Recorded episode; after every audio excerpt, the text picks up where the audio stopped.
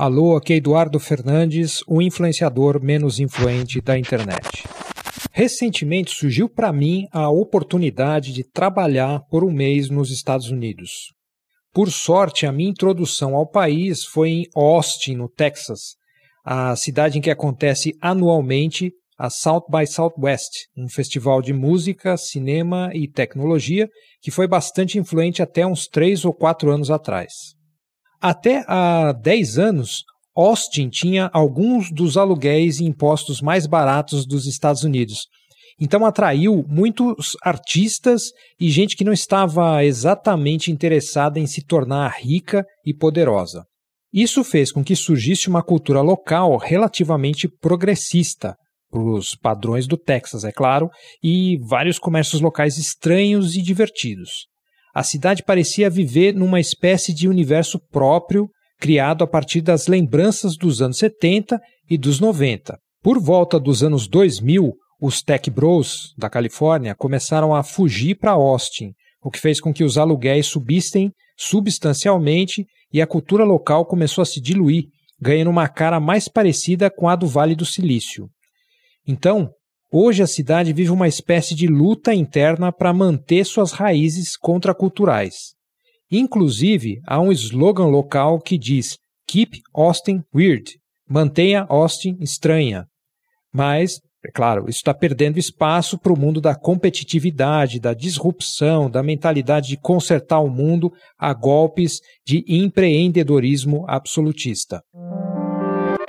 Quando eu estive lá, me lembro de ter dito para alguém: agora eu entendo porque os EUA invadem o resto do planeta.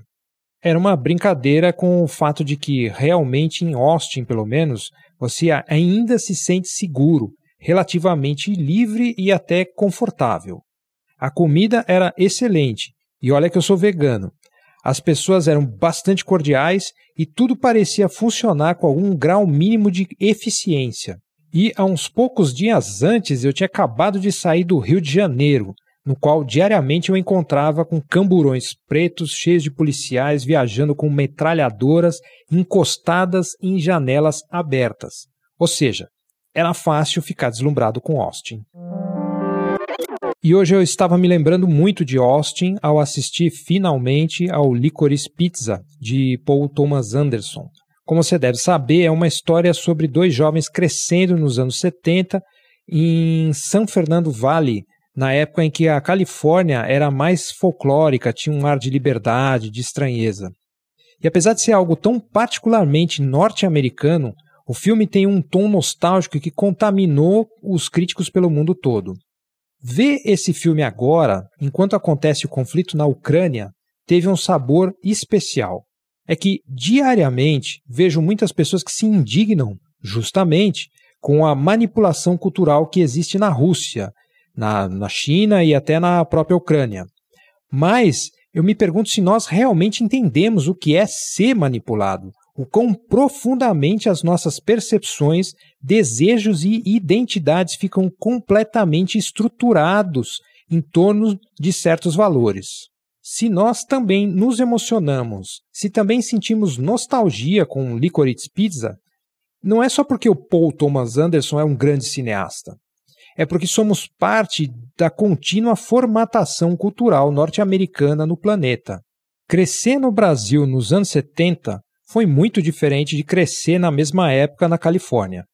Ainda assim, é provável que nós nos identifiquemos muito mais com o Licorice Pizza do que com os filmes semelhantes falando do Brasil.